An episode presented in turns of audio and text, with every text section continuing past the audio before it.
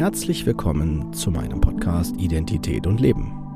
Der Fachpodcast von und mit Kurt Neubesch. Ich bin Diplompsychologe und psychologischer Psychotherapeut.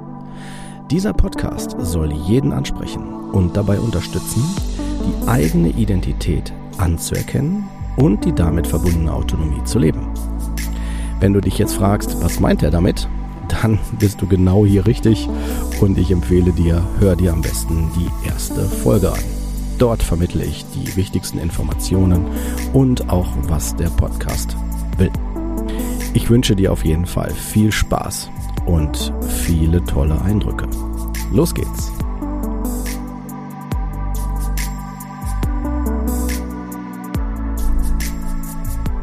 Herzlich willkommen zu einer neuen Folge von Identität und Leben. Folge 56, F60 bis F69 Persönlichkeitsstörungen. In dieser Folge werden wir uns den, dem Bereich der Persönlichkeitsstörungen nähern und ähm, diese auch genauer erläutern, inwieweit der ICD diese ähm, aufschlüsselt. Und es sind, es sind nicht nur die Persönlichkeitsstörungen, sondern auch die Verhaltensstörungen. Ihr werdet gleich wissen, was genau damit gemeint ist, wenn ich die mit euch zusammen durchgehe. Und ähm, auch hier möchte ich nochmal ganz deutlich betonen, dass alles, was ich euch sage, nicht direkt meine Meinung widerspiegelt oder meine Sicht auf die Dinge, sondern eine ganz klare, reine Reproduktion von den Ansichten der, ja, der Leute, die das ICD ins Leben gerufen haben und ähm, ja, die damit eine Orientierung geben wollten, ähm, abbildet. Wir fangen an mit der F60. Das ist der Bereich der spezifischen Persönlichkeitsstörungen. Und wenn wir das erstmal so zusammenfassen, wofür steht denn überhaupt der Bereich F60 bis F69? Kann man sagen, dass der Abschnitt eine Reihe von klinisch wichtigen, meist länger anhaltenden Zustandsbildern und Verhaltensmustern abbildet. Diese sind Ausdruck des charakteristischen individuellen Lebensstils, des Verhältnisses zur eigenen Person und zu anderen Menschen. Einige dieser Zustandsbilder und Verhaltensmuster entstehen als Folge von bestimmten spezifischen Faktoren und sozialen Erfahrungen, die schon früh im Verlauf der, der individuellen Entwicklung, während andere erst später im Leben erworben werden, ähm, ja, abbildet.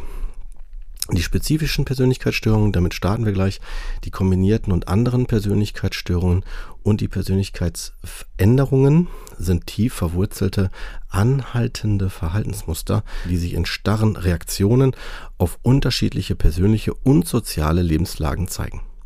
Sie verkörpern gegenüber der Mehrheit der betreffenden Bevölkerung ähm, deutliche Abweichungen im Wahrnehmung, Denken, Fühlen und in der Beziehungen zu anderen Menschen. Solche Verhaltensmuster sind meist stabil und beziehen sich auf vielfältige Bereiche des Verhaltens und der psychologischen Funktion.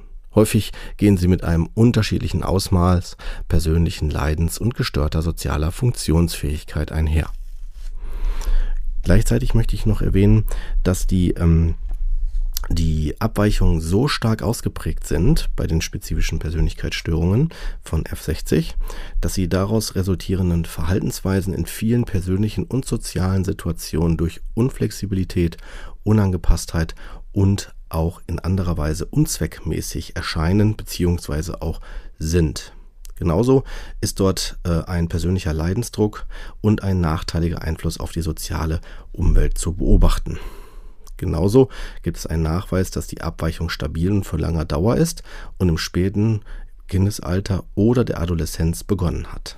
Genauso ist noch erwähnt, dass äh, bei Persönlichkeitsstörungen eine organische Erkrankung, Verletzung oder deutliche Funktionsstörung des Gehirns als mögliche äh, Ursache dafür ausgeschlossen werden sollte, weil man sonst nicht von äh, diesen ausgehen kann, dass es dann eine Persönlichkeitsstörung darstellt, sondern dann wäre es eher eine Folge von Gehirnschädigungen oder ähm, entsprechenden Diagnosen, die das Gehirn ähm, an sich selber in der ja, körperlichen oder ja in der körperlichen Manifestation dann ähm, ausmacht. Fangen wir an mit der F60.0. Das ist der Bereich der paranoiden Persönlichkeitsstörung. Die ist nämlich durch eine übertriebene Empfindlichkeit gegenüber Zurückweisung, Nachtragen von Kränkungen durch Misstrauen sowie einer Neigung, Erlebtes zu verdrehen, gekennzeichnet, in denen nämlich neutrale oder fremde Handlungen anderer als feindlich oder verächtlich missgedeutet werden. Schließlich durch streitsüchtiges und beharrliches Bestehen auf eigenen Rechten, ferner ungerechtfertigte wiederkehrende Verdächtigungen bezüglich der sexuellen Treue des Ehe- und Sexualpartners. Diese Personen können zu pathologischer Eifersucht, zu überhöhten Selbst, zu einem erhöhten Selbstwertgefühl und häufiger übertriebener Selbstbezogenheit neigen. Der paranoiden Persönlichkeitsstörung folgt von den ICD-Schlüsseln dann F60.1 die schizoide Persönlichkeitsstörung.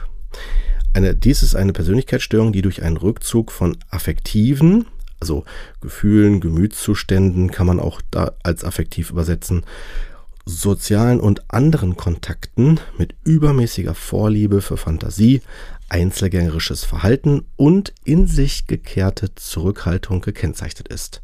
Es besteht ein nur begrenztes Vermögen, Gefühle auszudrücken und Freude zu erleben. Genauso ist es so, dass ähm, es äh, relativ wenige oder keine engen Freunde gibt oder vertrauensvolle Beziehungen. Diese ähm, werden eher eingeschränkt in Anspruch genommen. Außerdem gibt es ein deutlich mangelhaftes Gespür für geltende soziale Normen und Konventionen. Wenn sie nicht befolgt werden, geschieht das unabsichtlich. Dann F60.2, die dissoziale Persönlichkeitsstörung.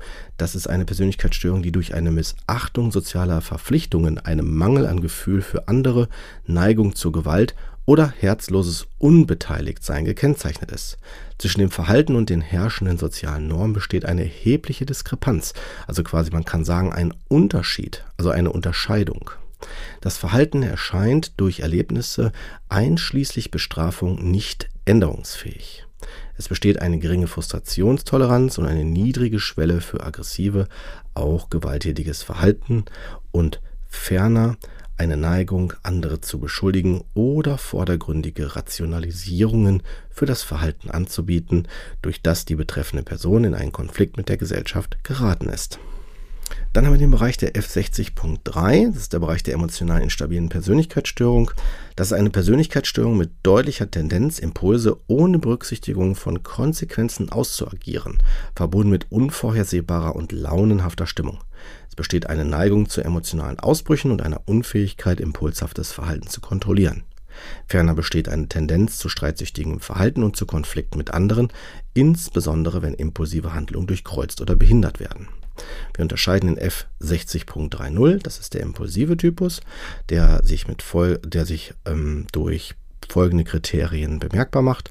Zum einen die deutliche Tendenz, Unerwartetes und ohne Berücksichtigung der Konsequenz zu handeln, sowie eine deutliche Tendenz zu Streitereien und Konflikten mit anderen, vor allem dann, wenn impulsive Handlungen unterbunden oder getadelt werden, einer Neigung zu Ausbrüchen von Wut oder Gewalt, mit Unfähigkeit zur Kontrolle explosiven Verhaltens, einer Schwierigkeit in der Beibehaltung von Handlungen, die nicht unmittelbar belohnt werden und eine unbeständigende und launische Stimmung.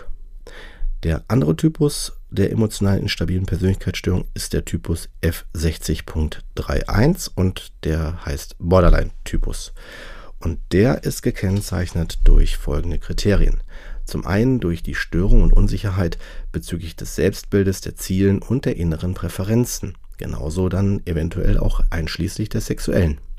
Dann einer Neigung, sich auf intensive, aber instabile Beziehungen einzulassen, oft auch mit der Folge von emotionalen Krisen. Drittens das übertriebene Bemühtsein, das Verlassenwerden zu vermeiden. Viertens wiederholt Drohungen oder Handlungen mit Selbstbeschädigung. Und fünftens die an, das anhaltende Gefühl von Leere. Die F60.4, das ist die, der Bereich der histrionischen Persönlichkeitsstörung. Das ist eine Persönlichkeitsstörung, die durch oberflächliche und labile Affekte, Selbstinszenierung, eine theatralische übertriebenen Ausdruck von Gefühlen, durch Suggestibilität, Egozentrik, Genusssucht, Mangel an Rücksichtnahme, erhöhte Kränkbarkeit und ein dauerndes Verlangen nach Anerkennung, äußerer Reizen und Aufmerksamkeit gekennzeichnet ist. Dann haben wir noch den Bereich der F60.5, das ist der Bereich der anankastischen oder anders formuliert zwanghaften Persönlichkeitsstörung. Das ist eine Persönlichkeitsstörung, die durch Gefühle von Zweifel, Perfektionismus und von übertriebener Gewissenhaftigkeit gekennzeichnet ist. Damit verbunden sind ständige Kontrollen, Halsstarrigkeit, Vorsicht und Rigidität. Es könnten beharrliche und unerwünschte Gedanken oder Impulse auftreten, die nicht die Schwere einer Zwangsstörung erreichen. Äh, genauso ähm, haben wir dann noch den Bereich der F60.6. Das ist der Bereich der ängstlich vermeidenden Persönlichkeitsstörung. Das ist eine Persönlichkeitsstörung, die durch Gefühle von Anspannung, Besorgtheit, Unsicherheit und Minderwertigkeit gekennzeichnet ist. Es besteht eine andauernde Sehnsucht nach Zuneigung und akzeptiert werden, eine Überempfindlichkeit gegenüber Zurückweisung und Kritik mit eingeschränkter Beziehungsfähigkeit. Die betreffende Person neigt zur Überbetonung potenzieller Gefahren und Risiken alltäglicher Situationen bis zur Vermeidung bestimmter Aktivitäten. Dann haben wir noch den Bereich der F60.7, das ist die abhängige oder asthenische Persönlichkeitsstörung. Die Personen mit dieser Persönlichkeitsstörung verlassen sich bei kleineren oder größeren Lebensentscheidungen passiv auf andere Menschen. Die Störung ist ferner durch große Trennungsangst, Gefühl von Hilflosigkeit und Inkompetenz, durch eine Neigung, sich den Wünschen älterer und anderer unterzuordnen, sowie durch eine Schwäche gegenüber den Anforderungen des täglichen Lebens gekennzeichnet. Die Kraftlosigkeit kann sich im intellektuellen und emotionalen Bereich zeigen, bei Schwierigkeiten besteht sogar die Tendenz, die Verantwortung anderen zuzuschieben. Und dann haben wir noch den Bereich der F60.8, das ist der Bereich der anderen spezifischen Persönlichkeitsstörungen. Da muss man sich vorstellen, dass das so wie so, ein, so eine Art Rest ist. Dann haben wir noch die Anmerkung, die äh, beim ICD mehr im Anhang äh, aufgeführt wird, nämlich der der F60.80, der narzisstischen Persönlichkeitsstörung. Da sind ähm, auch einige Kriterien, die das äh, deutlich machen. Und zwar zum einen das Größengefühl in Bezug auf die eigene Bedeutung, genauso wie das Beschäftigtsein mit Fantasien über unbegrenzten Erfolg, Macht, Glanz, Schönheit oder idealer Liebe, dann Überzeugung, besonders und einmalig zu sein und nur von anderen besonderen Menschen oder solchen mit hohem Status oder von entsprechender Institution verstanden zu werden und mit diesen zusammen sein zu können. Dann das Bedürfnis nach übermäßiger Bewunderung, dann die Anspruchshaltung, unbegründete Erwartungen, besonders günstige Behandlung oder automatische Erfüllung der Erwartungen. Dann das Ausnutzen von zwischenmenschlichen Beziehungen, die Überbevorteilung anderer Menschen, um eigene Ziele zu erreichen, das, der Mangel an Empathie, Ablehnung, Gefühle und Bedürfnisse anderer anzuerkennen oder sich mit ihnen zu identifizieren, auch häufiger Neid auf andere oder Überzeugung, andere seien neidisch auf die Betroffenen. Genauso auch arrogante, hochmütige Verhaltensweisen und Attitüden. Dann gibt es noch F60.9, die äh, nicht näher bezeichneten Persönlichkeitsstörungen, wie auch schon bei anderen Diagnosen. Dann gehen wir in den Bereich der F61, das sind die kombinierten und anderen Persönlichkeitsstörungen. Diese Kategorie ist nämlich vorgesehen für Persönlichkeitsstörungen, die häufig zu Beeinträchtigungen führen, aber nicht die spezifischen Symptombilder, äh, wie gerade genannt bei F60 ähm, beschriebenen Störungen aufweisen. Und ähm, Dazu gehören zum Beispiel die F61.0, die kombinierte Persönlichkeitsstörung. Das ist immer dann, wenn man mehrere ähm, verschiedene Störungen des Abschnittes vorliegen, aber nicht ein vorherrschendes Symptombild. Also man sagt dann irgendwie, wenn es an der Stelle äh, eher so wie so eine so äh, bestimmte Symptome, aber nicht das, das, das Vollbild erreicht wird. Dann haben wir noch F61.1, die störende Persönlichkeitsänderung. Das sind die, die äh, quasi, wenn man so will, alle die, die nicht unter F60 oder F62, was gleich noch kommt, zusammengefasst werden können. Oder auch nicht durch äh, bestehende affektive oder auch Angststörungen angesehen werden können. Und dann haben wir auch hier wieder die F61.9, nicht näher bezeichnete kombinierte und andere Persönlichkeitsstörungen. Und dann sind wir auch schon mit dem F61-Bereich durch. Dann geht es in den Bereich F62, da geht es um die andauernde Persönlichkeitsänderung, nicht Folge einer Schädigung oder Krankheit des Gehirns. Und das sind zum Beispiel ähm, Störungen bei Erwachsenen ohne vorbestehender Persönlichkeitsstörung nach extremer oder übermäßig anhaltender Belastung oder schweren psychiatrischen Erkrankungen. Diese Diagnosen sollten nur dann gestellt werden, wenn Hinweise auf eine eindeutige und andauernde Veränderung in der Wahrnehmung sowie im Verhalten und Denken bezüglich der Umwelt und der eigenen Person vorliegen. Die Persönlichkeitsänderungen sollten deutlich ausgeprägt und mit einer unflexiblen und fehlangepassten Verhaltensweise verbunden sein, das vor der Patho pathogenen Erfahrung nicht bestanden hat. Die Änderung sollte nicht Ausdruck einer anderen psychischen Störung oder äh, wie sagt man, Restsymptomatik einer vorangegangenen psychischen Störung sein. Dann haben wir den Bereich der F62.0, die andauernde Persönlichkeitsänderung nach Extrembelastung. Eine andauernde, wenigstens über zwei Jahre bestehende Persönlichkeitsänderung kann einer Belastung katastrophalen Ausmaßes folgen. Die Belastung muss so extrem sein, dass die Vulnerabilität, also die Verletzlichkeit der betreffenden Person als Erklärung für die tiefgreifende Auswirkung auf die Persönlichkeit nicht in Erwägung gezogen werden muss. Die Störung ist durch eine feindliche oder misstrauische Haltung gegenüber der Welt, durch sozialen Rückzug, Gefühl der Leere oder Hoffnungslosigkeit, einem chronischen Gefühl der Anspannung wie bei einem ständigen Bedrohtsein oder auch Ent und Entfremdungsgefühl gekennzeichnet. Eine posttraumatische Belastungsstörung kann dieser Form der Persönlichkeitsänderung vorausgegangen sein. Häufig gibt man diese Diagnose äh, bei Personen, die zum Beispiel kriegstraumatisiert sind. Und äh, das hat man da auch beobachtet, gerade bei Personen, die aus dem Vietnamkrieg wiedergekommen sind. Ne, wenn wir jetzt noch ein bisschen tiefer äh, einsteigen, ich lese das mal vor, dann haben wir hier die Kriterien und zwar erstmal ein Nachweis einer eindeutigen und anhaltenden Änderung in der Wahrnehmung, in der Beziehung, in dem Denken der betroffenen Person auf ihre Umgebung und sich selbst nach einer Extrembelastung. Zum Beispiel Konzentrationslager, Folter, Katastrophen, anhaltende lebensbedrohliche Situationen. Dann haben wir den weiteren Bereich, das ist dann so äh, die Kategorie B.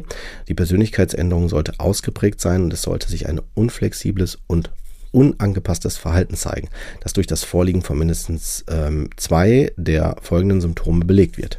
Erstens eine andauernde feindliche oder misstrauische Haltung gegenüber der Welt bei einer Person, die vorher solche Eigenschaften nicht zeigte. Zweitens ein Rückzug ähm, ein sozialer Rückzug, Vermeidung von Kontakt mit Menschen außer einigen wenigen Bezugspersonen, mit denen die Betroffenen zusammenleben, der nicht durch eine andere vorliegende psychische Störung bedingt ist, zum Beispiel einer affektiven Störung. Dann haben wir drittens ein andauerndes Gefühl von Leere oder Hoffnungslosigkeit, das nicht auf einen einzelnen abgrenzbaren Episode einer affektiven Störung begrenzt ist und das vor der Extrembelastung nicht vorliegt. Dies kann mit einer gesteigerten Abhängigkeit von anderen, einer Unfähigkeit, negative oder aggressive Gefühle zu äußern und einer anhaltenden depressiven Stimmung oder einem Hinweis auf eine depressiven Störung vor der Extrembelastung verbunden sein. Ein andauernd, viertens, ein andauerndes Gefühl von Nervosität oder eine Bedrohung ohne äußere Ursachen, das sich in einer gesteigerten Wachsamkeit und Reizbarkeit bei einer Person zeigt, die zuvor solche Eigenschaften oder übermäßige Wachsamkeit nicht zeigte. Dieser Zustand einer chronischen inneren Anspannung oder einem Gefühl von Bedrohtsein mit der Neigung zu exzessivem Trinken oder zum Gebrauch psychotroper Substanzen verbunden sein. Fünftens, andauerndes Gefühl, verändert oder anders als die anderen zu sein. Man nennt das auch Entfremdung. Dieses Gefühl kann mit dem Eindruck einer emotionalen Betäubung verbunden sein. C. Die Persönlichkeitsänderung hat eine deutliche Störung der alltäglichen Funktionsfähigkeit zur Folge, subjektives Leiden für die Betroffenen oder nachteilige Auswirkungen auf ihre soziale Umgebung. D. Die Persönlichkeitsänderung sollte nach der Extrembelastung aufgetreten sein. E. Die Persönlichkeitsänderung muss seit mindestens zwei Jahren bestehen. Sie steht nicht in Beziehung zu Episoden anderer psychischen Erkrankungen und kann nicht durch eine Gehirnschädigung oder Krankheit erklärt werden. F. Eine Persönlichkeitsänderung, die die oben angegebenen Kriterien erfüllt, ist oft eine posttraumatischer Belastungsstörung vorausgegangen. Die Symptome dieser beiden Störungen können sich überlappen und die Persönlichkeitsänderung kann den chronischen Verlauf einer posttraumatischen Belastungsstörung darstellen. Eine anhaltende Persönlichkeitsänderung sollte in solchen Fällen dennoch nur angenommen werden, wenn nach einer mindestens zweijährigen posttraumatischen Belastungsstörung ein Zeitraum von nicht weniger als zwei weiteren Jahren vergangen ist, in welcher die oben angegebenen Kriterien erfüllt waren. Dann haben wir die F62.1, also die andauernde Persönlichkeitsänderung nach psychischen Erkrankungen. Zum Beispiel durch den Nachweis einer eindeutigen und anhaltenden Änderung in der Wahrnehmung, in der Beziehung und im Denken der Betroffenen in Bezug auf ihre Umgebung und sich selbst nach einer oder mehreren Episoden einer psychischen Erkrankung. Die B, die Persönlichkeitsänderung sollte ausgeprägt sein und unflexibles und unangepasstes Verhalten zeigen, das durch mindestens zwei der folgenden Symptome belegt wird. Erstens Abhängigkeit von anderen.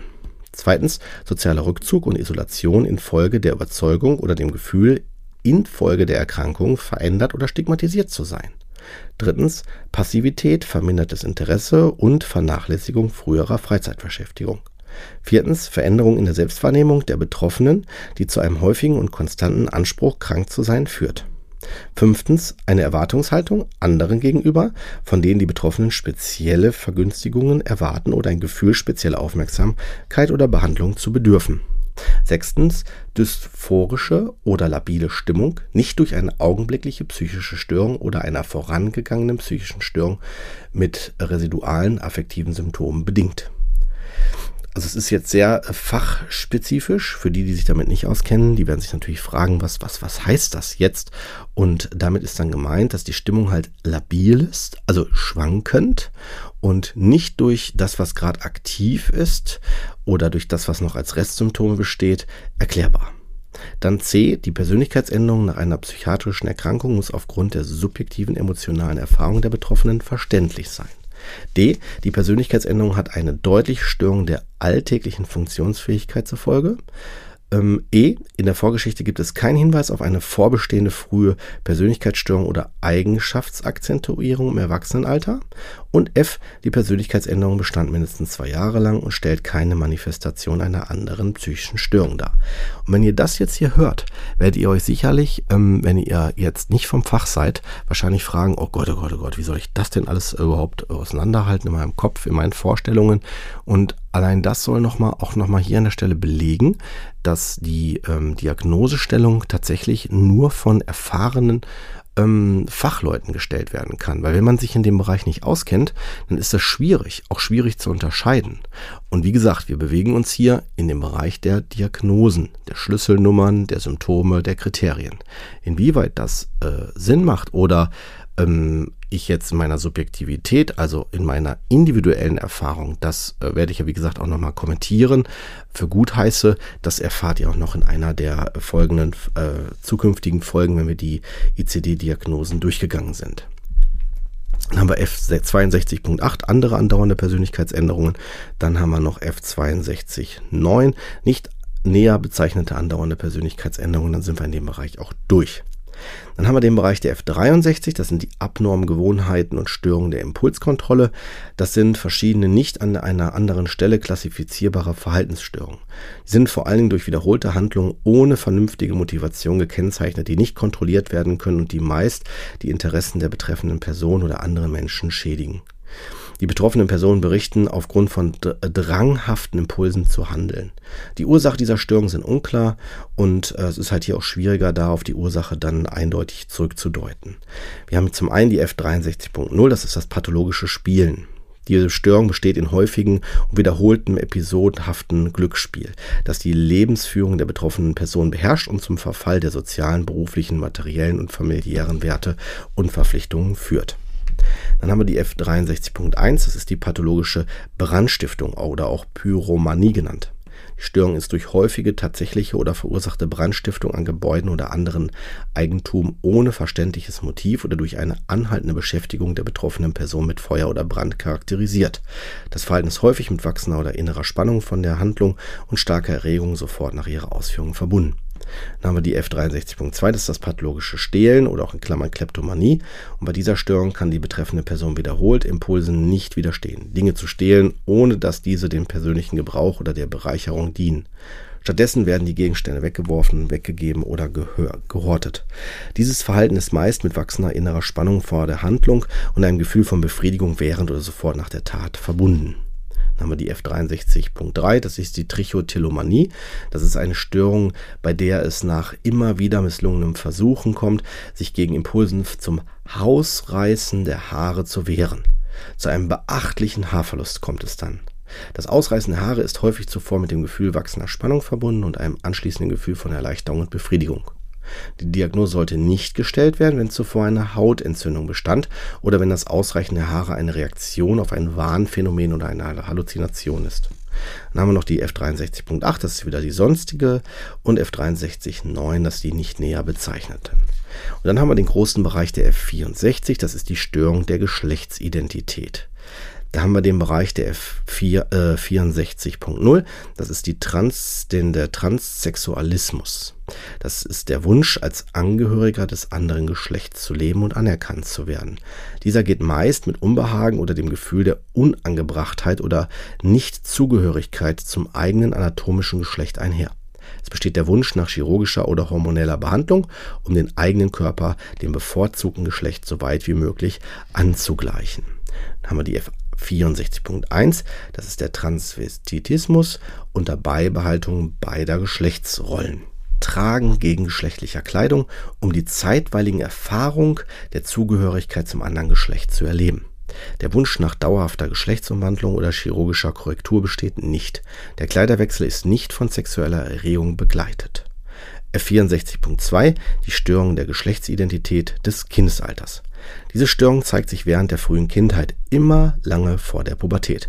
Sie ist durch ein anhaltendes und starkes Unbehagen über das zugefallene Geschlecht gekennzeichnet, zusammen mit dem Wunsch oder der ständigen Beteuerung, zum anderen Geschlecht zu gehören und beispielsweise einen Vornamen des anderen Geschlechts zu tragen. Es besteht eine andauernde Beschäftigung mit der Kleidung oder den Aktivitäten des anderen Geschlechts und eine Ablehnung des eigenen Geschlechts. Die Diagnose erfordert eine tiefgreifende Störung der normalen Geschlechtsidentität.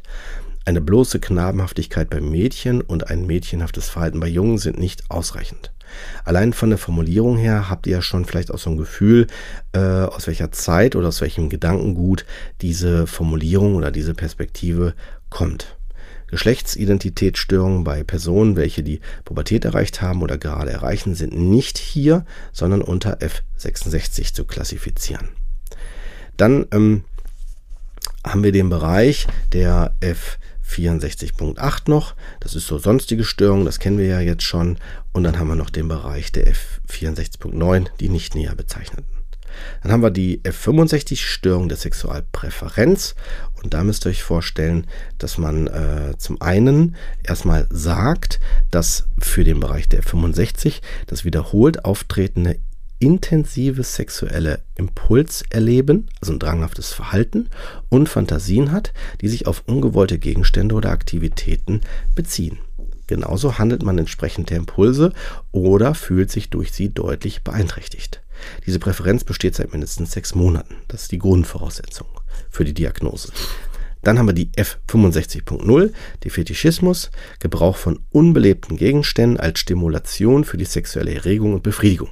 Viele Fetische zeigen eine Erweiterung des menschlichen Körpers dar, zum Beispiel Kleidungsstücke oder Schuhwerk. Andere gebräuchliche Beispiele sind Gegenstände aus Gummi, Plastik oder Leder. Die Fetischobjekte haben individuell wechselnde Bedeutung. In einigen Fällen dienen sie lediglich der Verstärkung der auf übliche Wege erreichten sexuellen Erregung, zum Beispiel wenn der Partner ein bestimmtes Kleidungsstück tragen soll. Dann haben wir die F65.1, der fetischistische Transvestitismus. Zur Erreichung sexueller Erregung wird Kleidung des anderen Geschlechts getragen. Damit wird der Anschein erweckt, dass es sich um eine Person des anderen Geschlechts handelt.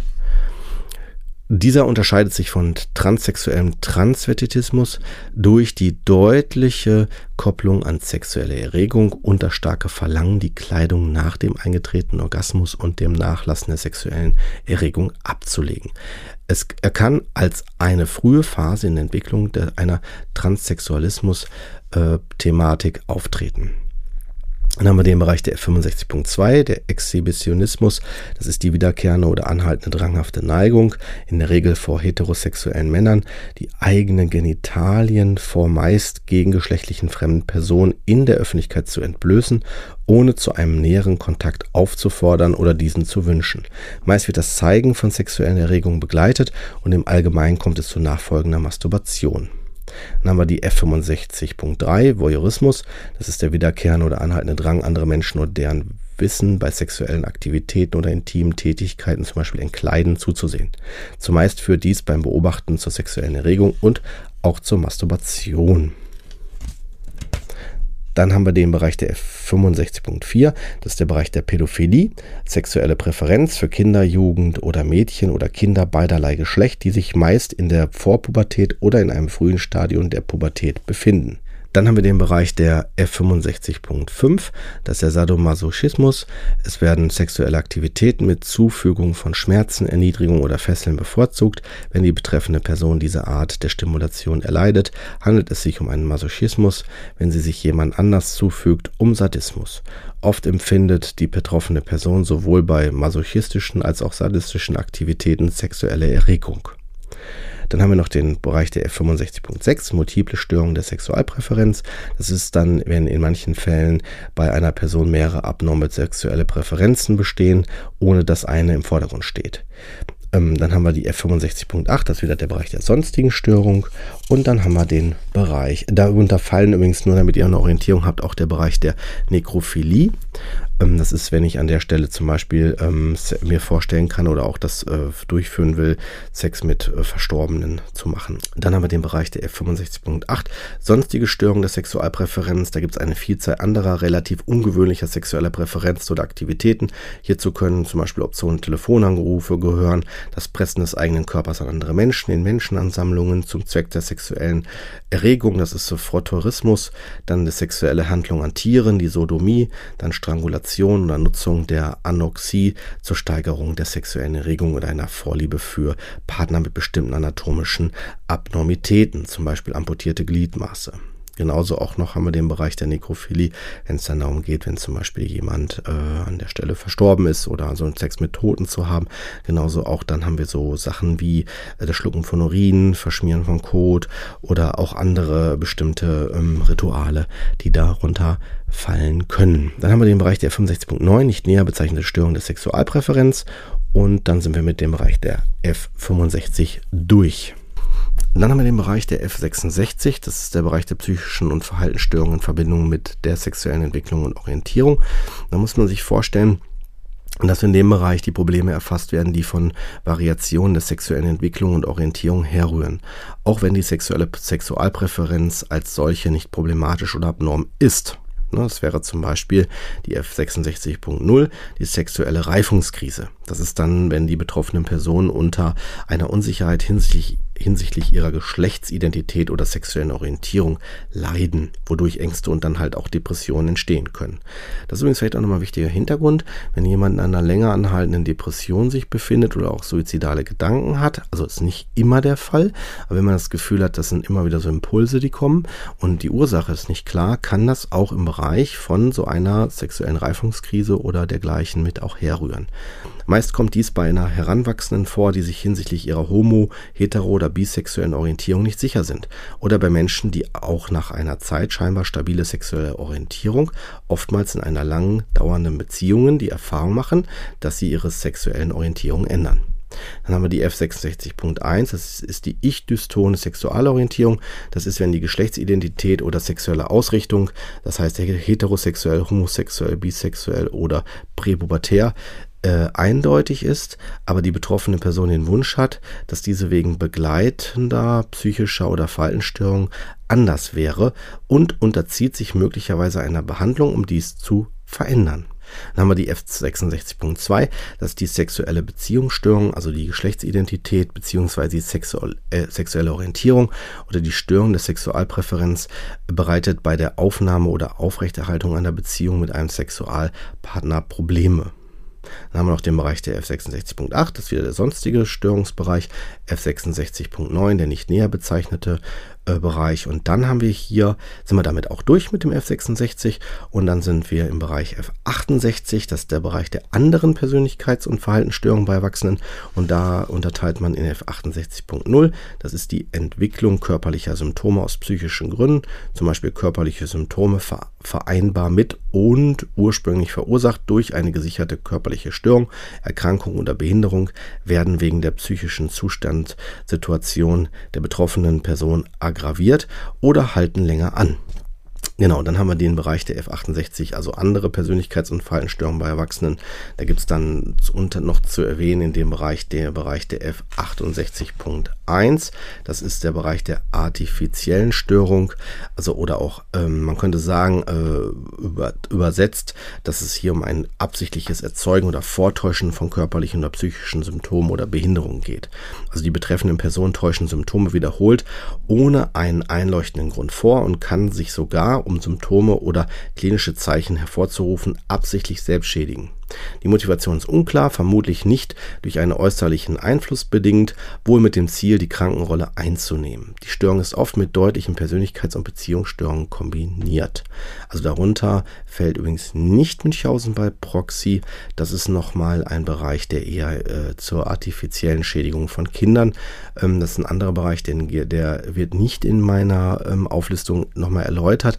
Den findet man unter T 74.8, also nochmal ein ganz anderer Bereich. Wenn wir jetzt hier in den Bereich der Kindesproblem, also Kindesmisshandlung und Kindesproblematiken im Bereich von Störungen dann gehen. Ja, dann haben wir, äh, und der Vollständigkeit halber noch der F68.8, das ist ein sonstige näher bezeichnete Persönlichkeitsbereich oder Störungsbereich. Ne? Und dann haben wir noch den F69, das ist dann nicht näher bezeichnete Persönlichkeits- und Verhaltensstörungen bei Erwachsenen. Und dann sind wir schon mit dem Bereich der Persönlichkeitsstörung und Verhaltensstörung durch. Und nächste Woche, dann werden wir uns mit dem Thema der Intelligenzminderung beschäftigen. Das ist nämlich der F70er Bereich bis F79, also der Bereich, äh, den man äh, im Bereich der psychischen Störung aufführt, wenn die Intelligenz so reduziert ist, dass sie tatsächlich zu Störungen und auch Problemen führen kann. Aber dazu in der nächsten Folge dann mehr. Ich wünsche euch bis dahin einen angenehmen Tag und auch noch ja, eine angenehme Woche.